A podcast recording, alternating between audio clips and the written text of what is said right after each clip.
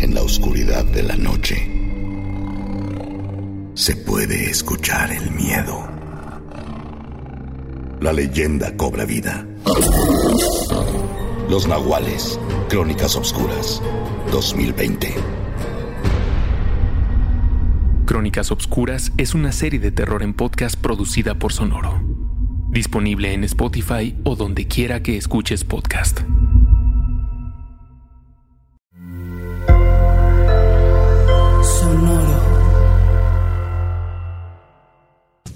Bienvenidos a Maldita Pobreza, un podcast de consejos financieros para una generación que lo tiene todo en contra. Yo soy Jimena Gómez. Y yo, Liliana Olivares.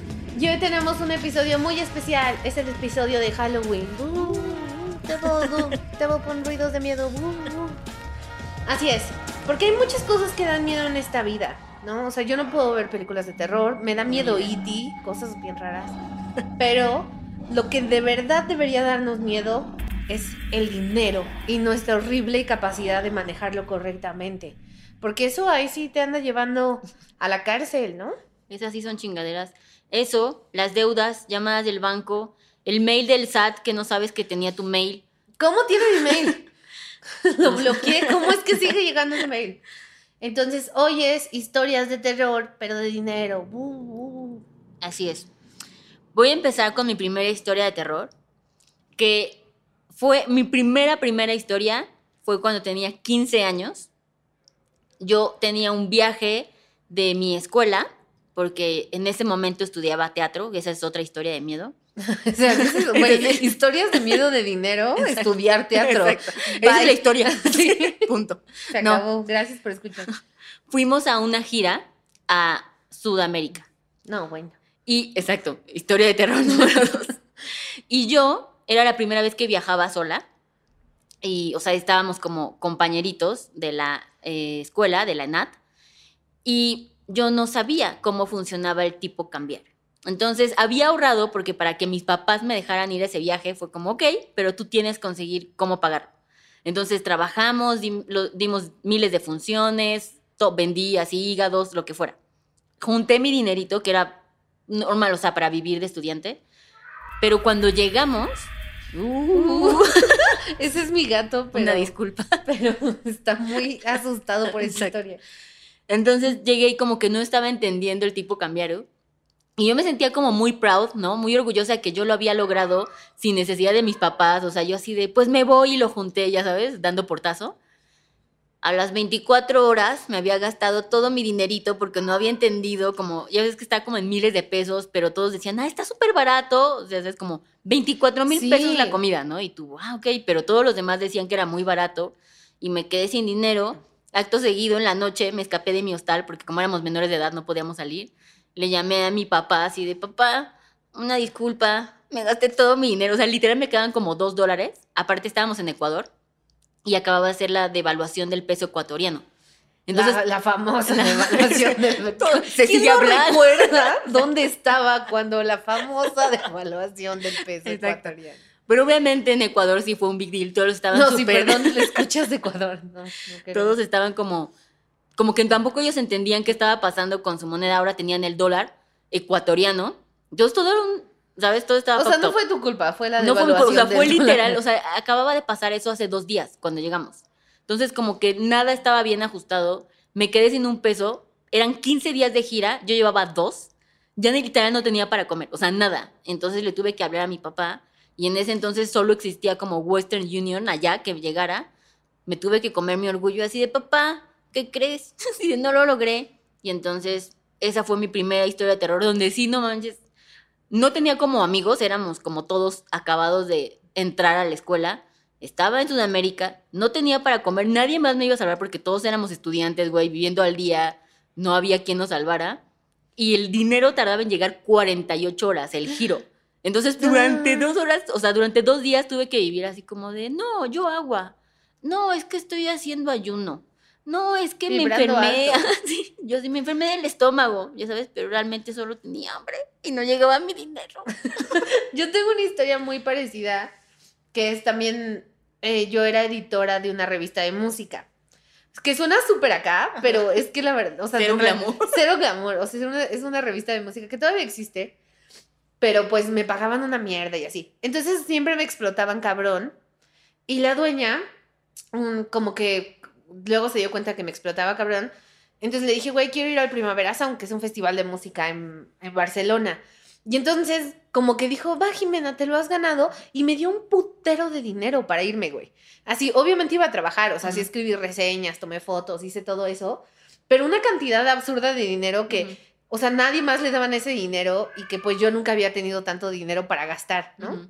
Porque pues era súper pobre. Entonces ya me voy a Barcelona. Me fui un buen de días, me fui como 15 días porque el festival, o sea, es un solo día, pero hay como pláticas antes, pláticas después, no sé qué vergas. Entonces, yo lo estaba haciendo genial, así, mi hotel genial, güey. O sea, yo estaba viviendo, todos los demás reporteritos que iban, así, todos se quedaban en mi hotel porque mi hotel estaba poca madre, tenía balcón, así, increíble. Pidiendo room service. Sí, sí, sí, o sea, viviendo cabrón, ¿no? Y ya faltaban, faltaban dos días para que me tuviera que regresar. Entonces hice cuentas y vi cuánto dinero me sobraba. Me sobraba un putero de dinero. Entonces yo dije, bueno, en pendeja voy a regresar dinero, ¿no? Pues, o sea, me voy a regresar sin un peso. Entonces Sí. corte a dos días de fiesta así interminable, ¿no? Así de yo invito todas las rondas, así. Escena Breaking Bad Sí, aventándole a no, vagabundos no, dinero. Más transpotting, pero, o sea, pues fiestezón, no, no, dos días de fiesta. Que obviamente resultaron en la inevitable consecuencia que en ese momento no vi venir, que fue perder mi vuelo, ¿no? Entonces, yo llevaba dos días sin dormir porque, como ya dije, me agarré una fiesta totota. Entonces, yo sé que según yo, mi vuelo salía a las 10 y salía a las 9, ¿no? También. Entonces, así, pues, en pendeja, yo llego a las 10. Aparte, también pendeja. Llego a las 10 en punto de, hola, vengo a mi vuelo. Así como si uno entrara así, ¿no? Eh, y fue así, no, morra, así, ya perdiste tu vuelo. Y yo. Ya no tenía un peso. había- o sea, me quedaban como 20 euros que según yo me iba a comprar un agua, subirme un avión y llegar y mis papás me iban a recoger, ¿no? Ujú. Entonces, pues obviamente fue así, no mames, me va a matar mi jefa. O sea, no le puedo marcar y decirle, güey, perdí mi vuelo, mándame dinero porque me dio un putero de dinero. Y, o sea, como mis papás también son súper pobres, o sea, no me pueden dar. Y yo así llorando en pánico, no tenía ni para hacer la llamada. Porque obviamente esto fue hace pues de unos ayeres, no había celular, o sea, tenía celular, pero no tenía, o sea, no, no era Sí, no, como, como ami- roaming internacional. Sí, no, tenía aquí amigo, güey, Ajá. ¿sabes? Y entonces, pues ya, como que pedí dinero, no, cambié mis dólares y mis eurecitos para marcarle a mi hermano. Y le dije, güey, perdí mi vuelo, necesito comprar otro vuelo. Y el vuelo obviamente costaba así, una mamada así de que solo de ida así, no sé, 20 mil pesos, una Sí. mamada. Y entonces mi hermano así, güey, pues yo no tengo dinero. Y yo así, ¿qué? Y así, mis papás, así, no, no, morra, yo no, no tenemos dinero. Y yo, ¿qué?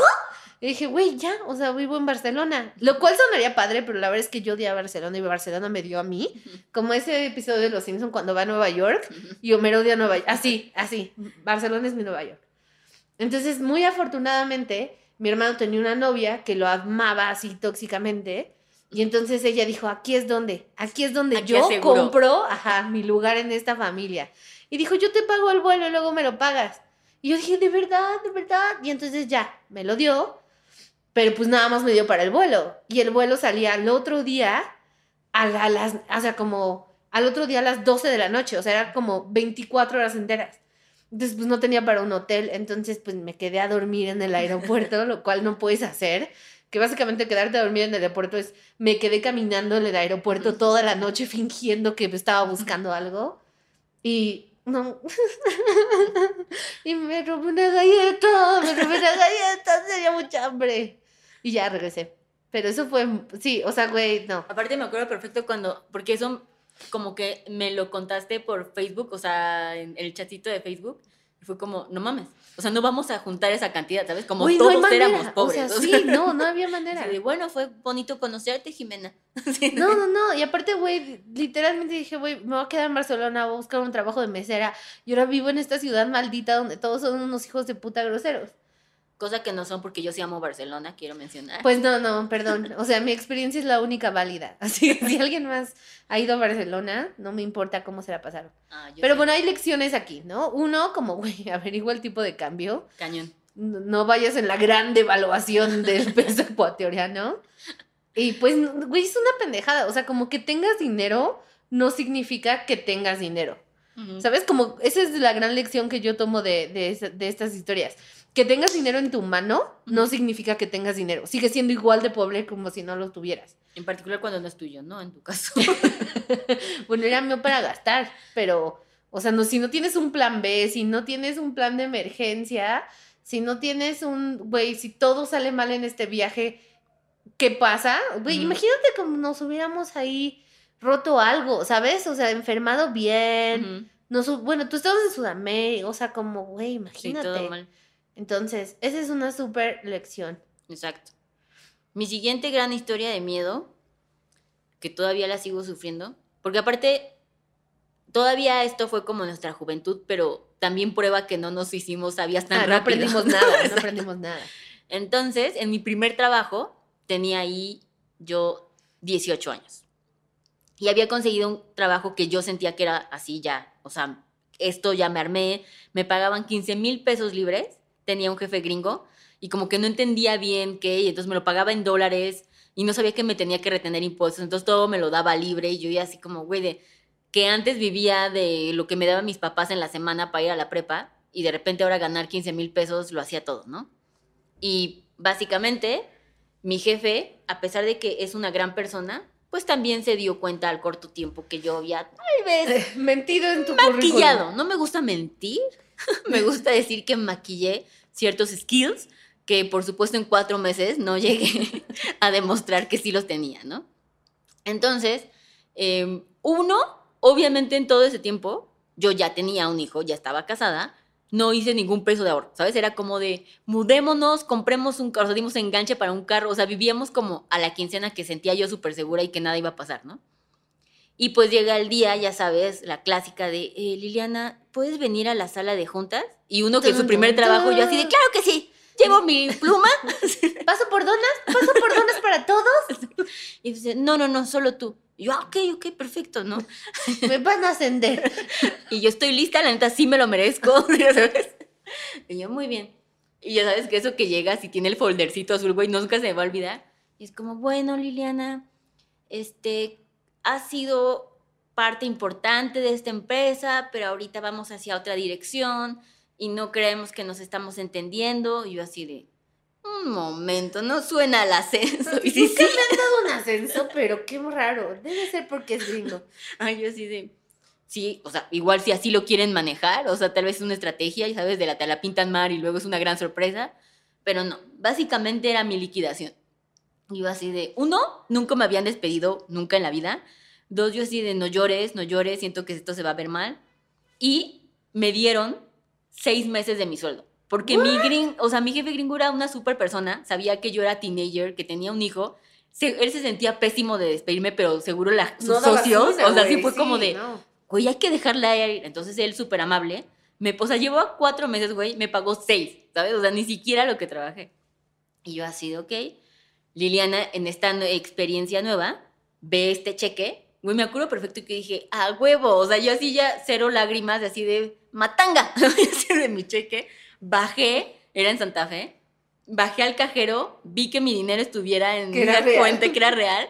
Y yo, dénmelo todo. Lo saqué y yo tenía en ese momento mi mejor amigo y habíamos hecho como, ya sabes, pacto de vamos a irnos a París antes de cumplir 20 años. Y él en ese momento se había ido de intercambio a París.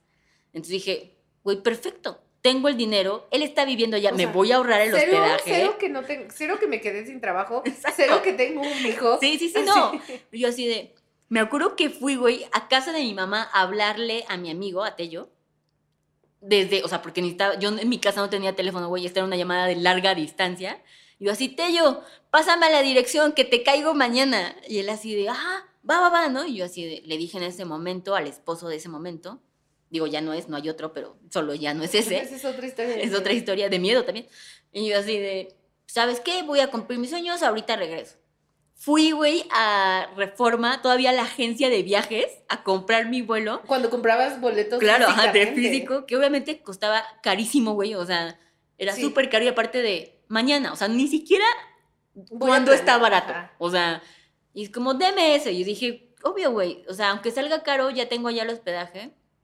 Acto seguido, ya estando en París, güey, me acabé toda la liquidación porque no visualicé que comer en París es caro. O sea, no podíamos hacer nada. Literal, Tello y yo, como que mi amigo, o sea, de todo el viaje nos sentamos una vez en un café en Champs-Élysées a tomar solo un café, que es lo que nos alcanzaba, ni siquiera el pancito. Y esa fue toda nuestra salida. Todo lo demás era como hacer sándwiches. Y aún así, güey, me gasté toda la liquidación. Y ya entrando ya, güey, en pánico, que dije, ¿qué hice? O sea, no mames, o sea, no tengo trabajo, todo mal. O sea, en ese momento, obviamente, el esposo trabajaba, pero el income era importante, era el mío. Y entré en pánico, empecé a mandar currículums estando allá en las noches. Me llamaron para una entrevista. tu currículum así de, soy súper responsable. Gran asset. gran No asset. te vas a arrepentir. Y esa es otra gran mistake. Mandé currículums y me llamaron así de, ¿te puedes presentar mañana? Y yo, no, es que estoy en París. Pero bueno, regresé rota, sin ilusiones, con mil pena, güey. O sea, neta, eso sí fue, o sea, lo veo y me da risa, pero neta digo, qué nivel de estupidez y de irresponsabilidad que después eventualmente ayudó a que fundáramos Adulting, ¿no? Porque dije, nunca más, señores, nunca más. Pero esa fue una gran historia de terror, que no se anda con mamadas, porque regrésate sin trabajo, haber sido despedida de tu único trabajo, o sea, tampoco es como que se me la iba a poner fácil el mercado allá afuera, y sin ningún peso de ahorros. Y ya habíamos comprado el carro, hay- mudándonos. Ay, hay muchísimas lecciones. O sea, uno, no mientan en su currículum. Cañón. Dos, no se vayan a París con su liquidación y pierdan todo su dinero. Y bueno, no sean Liliana, ¿no? no sean. Liliana de joven. Pero, por ejemplo, yo no aprendí nada de esa historia porque años después, así décadas después, me volvió a pasar lo mismo en Japón, pero ahora sí con mi dinero. Ok. O sea, acabé todo mi dinero porque la conversión está cabrona, ¿no? O sea, y yo así de, claro, 10 mil yens, pues eso cuesta una coca, ¿no? Así pues, si, si una coca cuesta 10 mil yens, pues Exacto. X, ¿no? Suena que lo puedo pagar. Suena que tengo 10 millones de yens y no, obviamente no tenía. Y también me quedé sin dinero y mi hermano me tuvo que prestar ahí. Afortunadamente él ya tenía dinero y me prestó dinero. Y todavía súper responsablemente me gasté el dinero que me prestó muy amablemente porque yo me acabé mi dinero súper irresponsablemente. O sea, me fui de compras, o sea, como cosas que ni necesitaba en el viaje, así de... Quiero un brazalete con mi nombre, por favor. Así de, ¿lo quiere grabado? Sí, pero cuesta extra, ¿verdad?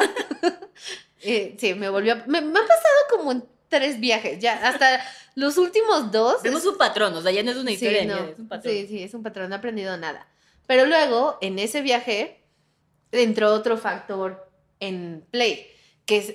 Esa es mi verdadera historia de terror, que es la de todos, creo, o la de casi todos, que son las tarjetas. Sí. Porque en ese momento yo ya tenía una tarjeta de crédito que muy amablemente me ofreció. Ay, no debería decir eso. Claro. Tengo corta porque me siguen buscando. este. Pero aparte me imagino perfecto como. Me imagino como pobre diablo. Cuando le dice, Sí. cuando te dio la tarjeta, es no, como de, es que no tu sabe lo primera que tarjeta de crédito cuando te lo ofrecen es como de, ¿de verdad? O sea, ¿me vas a mí? ¿Me vas a dar dinero? Y yo no tengo que dar dinero. Así, sí sabes quién soy, ¿verdad? De, no, pero sí, sí, sí tienes que dar dinero. Pero no ahorita. No, ahorita no. Ah, y solo se puede una, sí, solo. Oh, Ah, ok, ok. ¿Y todo está dinero? Sí. Bueno, Seguro. bueno, me voy a ir. Así que me estoy saliendo del banco. Y me dio mi primera tarjeta de crédito. Que, güey, era una mamada. Tenía así 10 mil de, de, Que esa es la gran historia de crédito. de terror. Güey, con ¿Y qué 10 mil me O sea, endeudé como 150. Aquí es cuando ponen atención porque neta así pasa. O sea, de una tarjeta super lame o departamental, súper fácil que te dan super bebé y termina en esta historia. Continúa, Jimena. Pues me dieron esa tarjeta. Así te voy a quitar las esposas para que estés más cómodo. Voy a ser muy cuidadosa con lo. No, no es cierto, con la información que sigue para no incriminarme. Pero obviamente yo dije, ah, súper. Entonces, pues yo ya era así de. Quiero esto, quiero esto. Y aparte hay algo bien satisfactorio, ¿no? Como en pasar la tarjeta. El empowerment. Ajá, así de, por "Lo supuesto, puedo". claro. Así de, ¿cuánto es? Sí, Doble sí. aguacate. Sí, sí, claro, claro. Entonces, obviamente, los 10 mil, los primeros 10 mil pesos de crédito, neta, así, for the life of me, no, no, no sé en qué los gasté, güey. Así, pendejadas, pendejadas. ¿Y en cuánto tiempo? No, en un mes, o sea, en un mes, o sea, de que me la dieron a que llegué al límite, un mes, güey. Tal vez hasta menos. O sea, tantito menos. Y yo así de achis. Entonces de repente que iba a comprar algo y no pasa. Y yo así, ¿cómo? Así, pero si esto siempre pasa, ¿no? Y ya así de, ah, Jimena ok. así "Eh, ya no sirve. Señor, su plástico Entonces no fui sirve. al banco y le dije, hola, oye, ya no tiene crédito. y me dijo, ah, pues tienes que pagarla. Pero era mi primer corte. O sea, no, ni siquiera debía porque todavía no me tocaba. Y yo, ah, por supuesto, pues mira, aquí tengo tres mil pesos. Me dijeron, perfecto, pues ya tienes más dinero. Y yo, ¡bum! Súper. Ujú. Y me dijeron, oye, ¿no la quieres subir? Y yo así de, ah, ¿cómo, cómo? Total que me la subieron a 20, ¿no? Y yo dije, Tu límite de crédito. Sí, dije, ay, por fin, ¿no? O sea, para que ya no me vuelva a pasar esto. Hasta que me tratan como me merezco. Sí, y yo pagué 3 mil pesos. Y entonces, corte a, al otro mes, obviamente la tarjeta en 23 mil, ¿no? Y yo así de, ah, chis, pues aquí hay otros 3 mil, súper. Y así me la llevé como, ¿sabes? Como yo debía 30 mil y pagaba 3 mil y seguía debiendo 30 mil y pagaba 3 mil y así. Y luego ya me dijeron, oye, ¿no quieres otra tarjeta de crédito? Y yo así de, pues, pues sí, pues sí, pues ahí también hay, sí, sí, sí, ah, pues voy bien. Entonces ahora tengo más dinero para gastar, ¿no? En mi mente. De repente así, esa tarjeta pues ya la dejé en 30 mil y ya, ¿no? Y la otra tarjeta pues le subí los 10 mil. Y pagaba como 3 mil y 3 mil. Y luego así, la otra la subieron a 40. Total. Literalmente llegué como a 150 mil, neta fuera de mamada, como en seis meses. Y no tengo nada, así no es como de que tú dices, bueno, te- dimos el enganche del coche o el depósito, no sé, porque obviamente nunca he comprado un coche. No tengo idea, o sea, no, si me dices así de, ¿dónde están esos 150 mil pesos? Enséñame algo en tu casa que sea de una directa consecuencia de esa deuda. Tu huevo Fabergé. Nada, así, nada.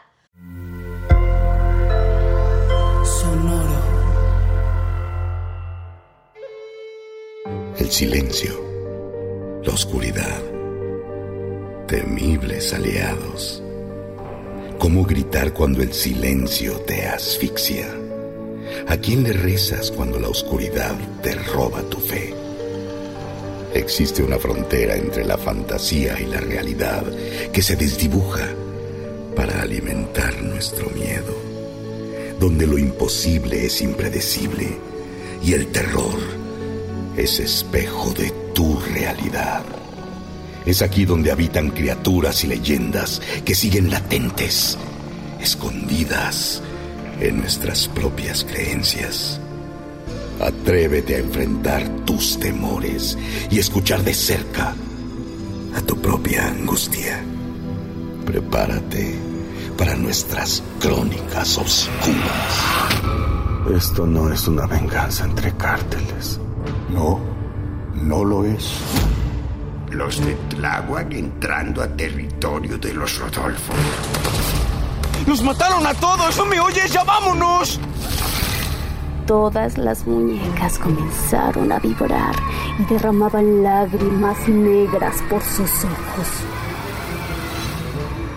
Arrancaban los pedazos como si fueran papel. El grito fue de Ramírez. Él tampoco sobrevivió. Ay, creo que viene encabronado. Retó al propio Mictlán, abuelo. Que se prepare el hombre, porque esto apenas comienza. Han despertado la furia del Nahual. No hay alternativa. Tendrás que escuchar tus miedos. Comienza la leyenda. Sonoro presenta Crónicas Oscuras. Los Nahuales 2020. Crónicas Obscuras es una serie de terror en podcast disponible en Spotify o donde quiera que escuches podcast.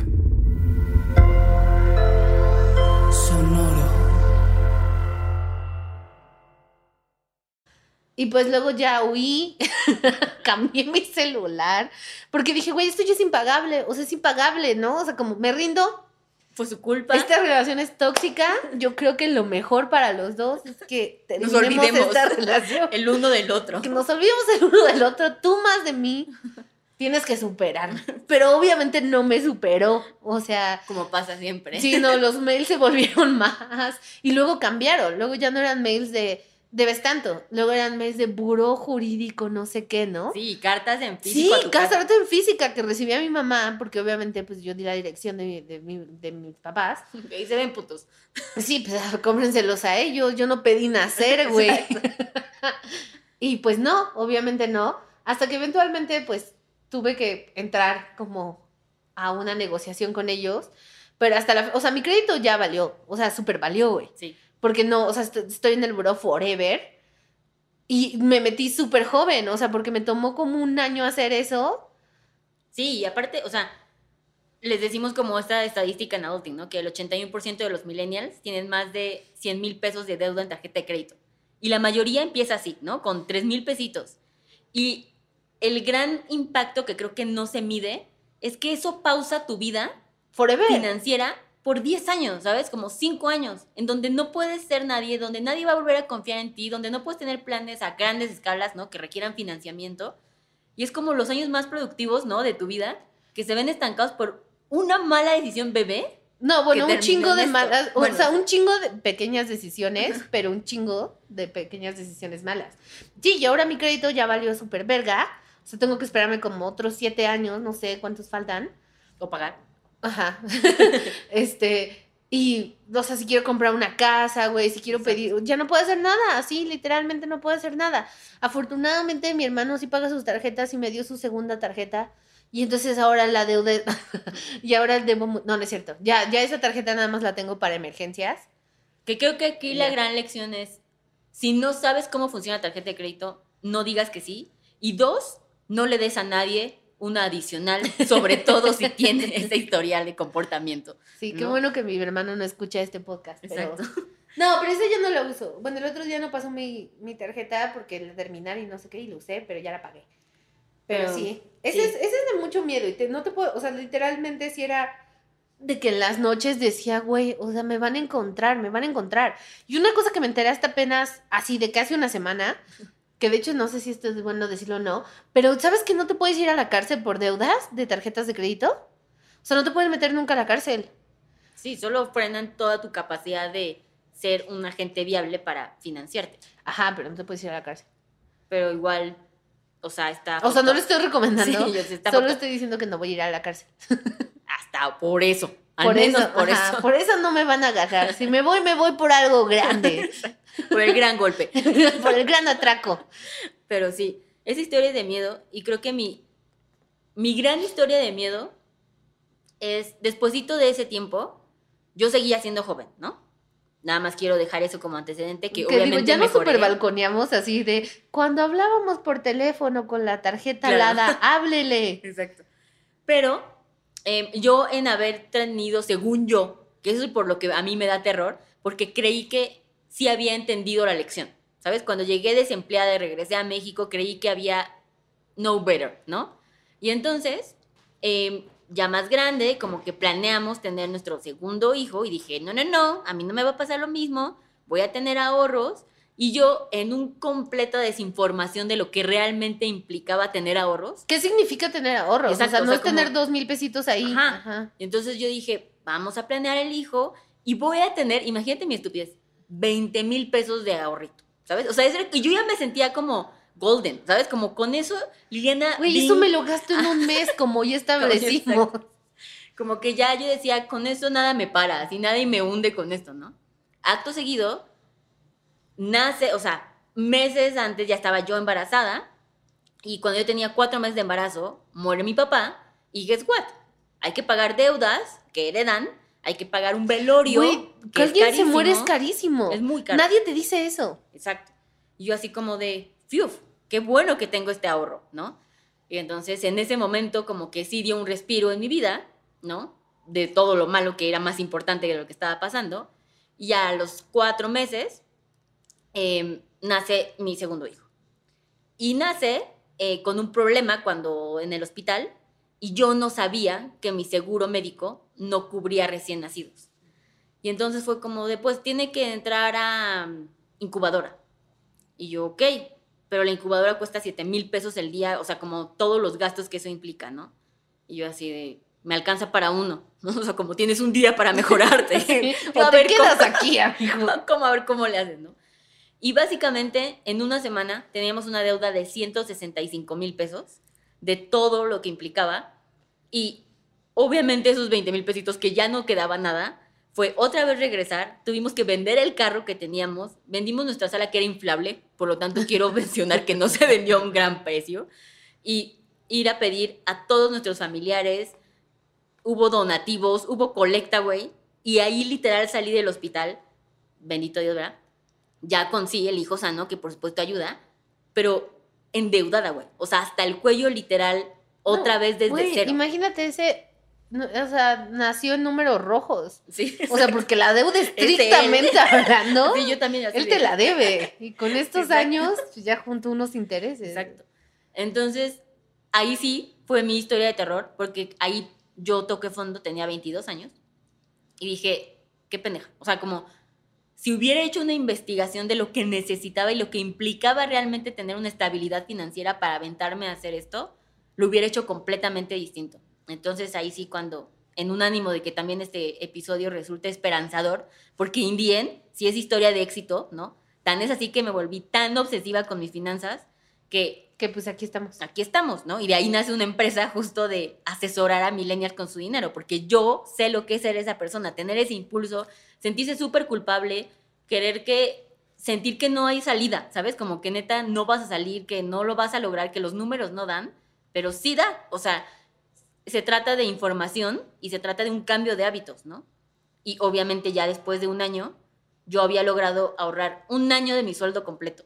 Y a partir de ahí, eso nunca cambió. O sea, yo siempre. ¿Siempre, tienes tengo eso. ahorrado un Siempre, año de tu sueldo? Siempre. O sea, todo. Pero ¿cómo lo haces? Pues, o sea, que no te gastas tu sueldo. No, o sea, en ese momento O sea, empezamos. ¿cuántos años toma ahorrar un año de tu sueldo? A mí me tardó, o sea, empecé a trabajar más. Mi esposo en ese momento empezó también a ganar más. Y todos mis gastos, lo o sea, ese año vivimos con el 30%. O sea, literal fue de contar todo lo que hacíamos. O sea, súper, eh, leche, pañales, o sea, todo súper, ¿sabes? O sea, estricto, no había, obviamente viajar no estaba ni siquiera mapeado, o sea, no existía nada más que ahorrar eso. Y ayudó un buen, como que él incrementó, digo, o sea, estoy diciendo como 10% más, era músico, ¿no? Nada más para poner que tampoco es como que nos caían millones de dólares. Pero es el poder, creo yo, de sí saber lo que es estar ahí, pero que neta, neta, es un acto de voluntad y de información. Sí, digo, también ayuda cuando son dos. O sea, yo, Claro. que, yo que soy solita con el gato que no coopera nada. Sí, o sea, nada. esa es otra lección, ¿no? Sí, y me rasguña. O sea, cero, cero me sale el roid en esta relación. Porque sí, güey, o sea, una renta entre dos, o sea, ahorrar un año de tu sueldo entre dos es más fácil. Sí. ¿no? No, y no, pero tomamos decisiones como muy determinantes. O sea, nos mudamos a un departamento donde pagáramos la mitad. ¿Sabes? Como que vendimos todo. O sea, fue empezar desde cero, pero sanamente, ¿no? Obviamente ayudó que nuestras deudas eran con familia que no nos cobró intereses, pero que a todos les terminamos pagando, que nos tomó tiempo, pero a pesar, y eso es como un gran hack como de deudas. Cuando estás tan endeudado, la gente tiene el primer impulso de ir y primero liquidar sus deudas y se vuelve a quedar sin nada de ahorros. Y te vuelves a endeudar. Y te vuelves a endeudar. Y yo dije, ni madre, o sea, voy a ir pagando a mi ritmo, lo que habíamos acordado, por supuesto, pero yo no, o sea, desde el día uno con deudas, yo seguía ahorrando. Porque cuando me volviera a pasar eso, porque aprendí que familia se muere, que hay accidentes, que hay lo que sea, tengo que tener yo ese fondo, si no, nunca voy a terminar, ni les voy a pagar, les voy a pedir más dinero prestado y es un círculo vicioso, ¿no? Entonces, a mí, bueno, literalmente fue muy consciente, ahí fue cuando nace eh, hacer como este método de adulting, de cómo clasificar tu dinero y qué es lo que hacemos ahora. Y en el cierre de esta historia de éxito, a los cuatro años estábamos comprando nuestro primer departamento. Pues sí, pues no sé, o sea, creo que mi verdadera historia de miedo es que no ha acabado mi historia de miedo, porque yo no tengo ni cerca de un año de sueldo ahorrado, tengo como, Tres, ya tienes tres. Tres meses de tu sueldo ahorrado. no, porque invertí, entonces bajé, o sea, tengo como, tengo como dos meses y medio Bueno, esperamos que esta quince, cuando ya estén escuchando este episodio, Jimena ¿Qué ya- día soy? ya- ¿Desde cuándo cae la quincena? Ya me estresé mucho. Ah, ok, sí, está bien. O sea, todo va a estar bien. En seis días paga la quincena. Pero bueno, sí, tengo tres, tres meses. No, o sea, creo que creo que no le ponemos la importancia, no le damos el nivel de relevancia que juega nuestra determinación en eso. Es tan overwhelming estar endeudado que hasta prefieres negarlo, ¿no? O sea, es como tú dices, güey, cambio mi domicilio, mi teléfono, porque no puedes enfrentarlo, pero eso nunca ayuda, o sea, eso no va a desaparecer. no, y la es- angustia no se va. O sea, Sí, aunque, no, no se va. Aunque sea un banco que, o sea, como fuck bancos, ¿no? Y no es de que, ay, ellos no tengan para comer. Pero la angustia no se va. O sea, Exacto. no es de que así yo me la pasara así de súper tranquilo. O sea, de repente me entraban estos como flashbacks. Sí. Sí. o sea, como darle esa importancia del papel tan relevante que tú juegas. Así como tus malas decisiones dinero te no se llevaron, gastó solo, Ajá, sí. o sea, te llevaron a eso, también tus buenas decisiones te ayudan a salir de eso. O sea, neta, yo por eso tengo tanta fe como en adulting, ¿sabes? Porque no es como que, ay, nací súper millonaria y les estoy diciendo cómo ahorrar. Hack, ¿no? Es como, Vibrando no, alto. Ajá, Si no te alcanza la quincena, vibra alto. Exacto, y es como, no, no, no, no, no. Nací en el arbolillo, me endeudé, fui teen mom. Sí se puede, no hay como, Como, ¿sabes? ¿Has visto este meme de ¿quieres saber cómo no paga renta? Fácil, papi. Compra cuatro departamentos, renta tres, vive en uno. Es ajá, y luego, ¿cómo Exacto. compro los cuatro, güey? Así es. Pero bueno, pues nada, estas son la- algunas de las historias de terror. Tengo otra del SAT, que es obviamente, yo me di de alta en el SAT súper chiquita porque yo era escritora. Y entonces colaboraba en revistas y me pagaban por artículo, entonces me tenía, yo tenía que dar Recibos. pues, recibos. Entonces me di de alta, pero yo pensé que pues nada más uno se daba de alta, ¿no? Obviamente. Ya con eso, de Y nada. Para que, para que pues me diera mi dinerito. Pero sí, o sea, ay no, Dios. No, y aparte luego llega el mail y llega el mail y alguien me dijo que si entras al- a la página, entonces te descubren que existes. Porque obviamente hay tantos mexicanitos que no es de que estén así de, ay, Liliana, ¿no? Así de mi, mi. O sea, no es de que te den un seguimiento así súper personalizado, ¿no? Pero una vez que como que te ubican, pues ya te ubicaron. Y empieza a llegar ese mail y yo lo he puesto en spam, pero sigue llegando. No, o sea, sí voy a pagar impuestos, o sea, sí. Ese es, o sea, el SAT es la historia de terror. Es que ese sí da mucho miedo, güey. El SAT da mucho miedo. Sí. Yo no entiendo por qué nos da tanto miedo si vivimos en un país donde Salinas Pliego debe 20 millones de dólares en impuestos y él anda bien, ¿sabes? Él anda ahí bien feliz en Aspen, güey. Y es así, él se ve cero, cero asustado. ¿Por qué a nosotros nos da miedo? Pues creo que justo es parte de esta institución que se ha creado, que juras que te van a llevar a la cárcel, que no entiendes, pero tampoco quieres entender. O sea, tampoco quieres que alguien te explique que te diga, guess what, tienes que pagar el 35%. Es como, ¿qué? ¿Sabes? O sea, exacto. Entonces, mejor eh, lo evitas, pero es esta figura de terror y de respeto, ¿verdad? Porque es como, no, no, no, pero... Y la realidad es que creo que es muy fácil si desde que empiezas a trabajar haces las paces con el SAT.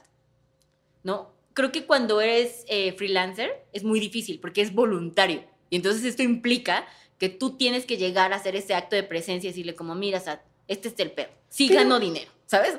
Pero, y cuando eres Godín como que es más fácil, te lo quitan, llega tu nómina y ya alguien se hizo cargo de eso. Pero si eres godín formal, porque hay godines Sí. que, que son Sí, un que- buen, que están bien asimilados. Entonces tú crees que porque tienes un trabajo godín, te quitan todos tus impuestos y púmbalas, llega la declaración y resulta que no, que tú todavía tienes que dar Más dinero. más dinero. Y eso claro. me lo aplicaron una vez y fue así de, ¿cómo? O sea, pero si me paga cada quincena, ¿no? O sea, Ujú. como, pero no. Sí, creo que esto es muy importante y sí requiere mucha voluntad y no es fácil, pero hacer las paces desde el inicio con el SAT y aprender Y volverte esa persona molesta que factura todo. Ajá, ser la que ya nos vamos, no, es que voy a facturar. Ugh, ya ¿Sabes sé. cómo? O la que se pelea por facturar la cuenta. Ajá, y es como Ugh. de, no, tú que tú facturaste la vez pasada, ¿sabes? Ese es vibrar súper bajo, güey. Ser esa persona es vibrar bien bajo, pero sí hay que ser esa persona. Hay que ser esa persona porque es más vibrar bajo en la cárcel, ¿sabes? Como esa vibración está pero el SAT sí te puede mandar a la Sí, cárcel. sí, ¿El SAT sí? sí.